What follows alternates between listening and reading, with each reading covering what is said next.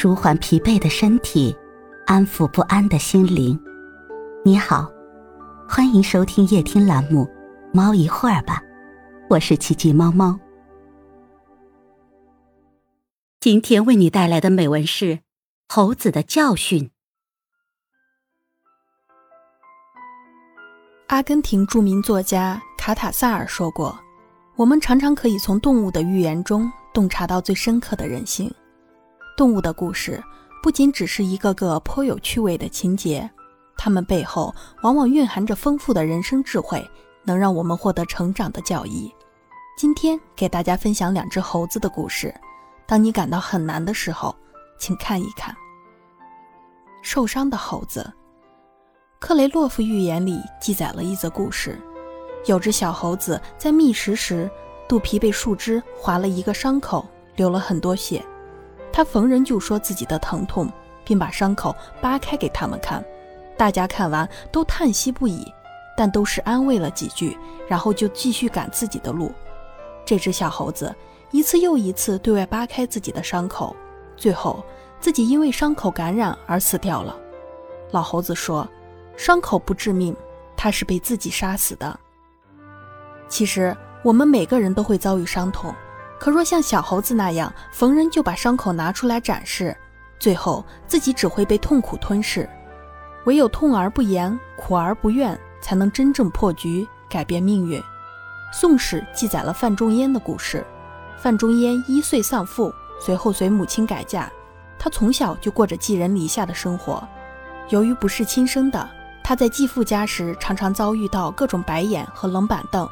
继父的孩子讥讽他，身边的同伴嘲笑他，别的孩子遭受欺负，往往痛哭流涕回家告状。范仲淹却默默忍受着。每次母亲问起，他都摇头不语。自幼饱尝人情冷暖的他，一门心思寄情书海，日日挑灯夜读，直到东方破晓，他才合衣而眠。对常人来说难以忍受的艰苦生活，范仲淹却从未抱怨，只是埋头苦读。最终，他科举及第，顺利步入仕途，官至参知政事。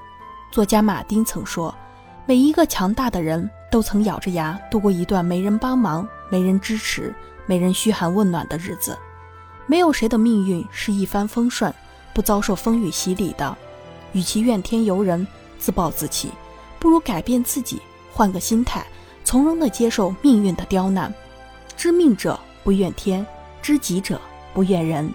下雨打伞，跌倒爬起，不动声色地做自己的摆渡人，是对人生最好的成全。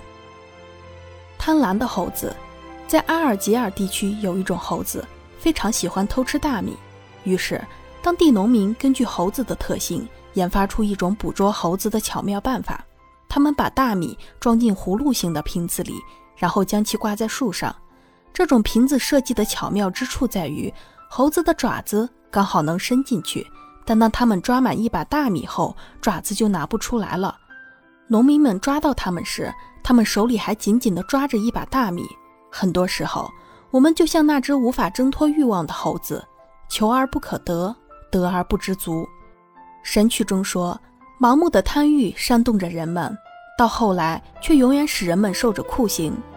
法国作家拉封丹讲过这样一个故事：从前有座山，里面有个神奇的洞，藏着用之不尽的宝藏，但是洞门一百年才开一次。有一个人无意中经过那座山时，恰好赶上百年一遇洞门大开的机会，他兴奋地冲进洞内，手脚并用，急忙往袋子里装珠宝。很快就装满了两大袋儿。当他扛着满满两袋珠宝往外走时，突然想，机会难得，何不再多装点儿？于是又再次冲进洞中。可惜，就在他往袋子里塞更多的珠宝时，洞门猝不及防地关上了，他再也没能出得去。老子说：“祸莫大于不知足，咎莫大于欲得。欲望越大，人越累；贪念越多，心越烦。越是贪得无厌。”不知满足的人，最终往往失去的越多。陈道明说过：“物质的释放、精神的释放都很容易，但是难得的是节制。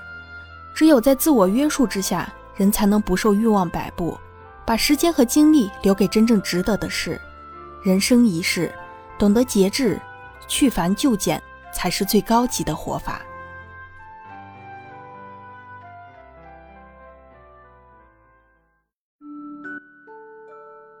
今天的分享就到这里了，欢迎关注、订阅、分享、点赞，一键四连，也欢迎评论区交流互动哦。